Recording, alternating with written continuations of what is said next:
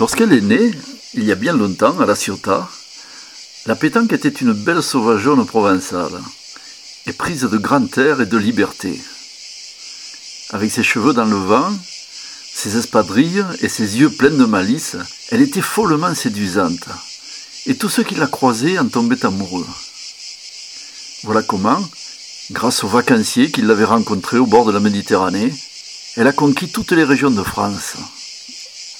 Et voilà comment on a commencé à pratiquer ce nouveau jeu de boules dans tous les villages de l'Hexagone. Là-haut, dans le nord, on l'aimait la pétanque.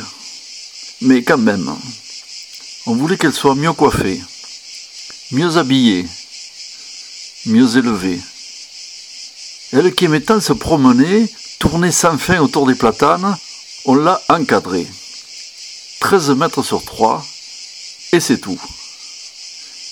Elle qui aimait tant galéger, prendre son temps, on lui a accordé une minute pour jouer, pas une seconde de plus.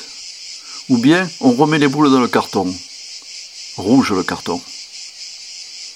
Mais la pétanque est bonne fille. Hein. Elle a accepté tout ce que, avec l'accent pointu, on lui demandait. À présent, elle joue plus vite hein, et ne mord plus le rond. Elle a troqué ses espadrilles pour des tennis, sa jupe à fleurs pour un jogging. Et elle a continué à conquérir le monde. L'Europe d'abord, puis l'Afrique, et enfin l'Asie, où des camps d'entraînement de Thaïlande au terrain de Phnom Penh ou de Kuala Lumpur, elle a trouvé un continent d'adoption. Aujourd'hui, c'est dans plus de 100 pays qu'on voit rouler les petites boules d'acier. Chacune de ces contrées où la pétanque a fait souche a apporté son style, ses couleurs et sa culture, et a enrichi à chaque fois le petit jeu provençal.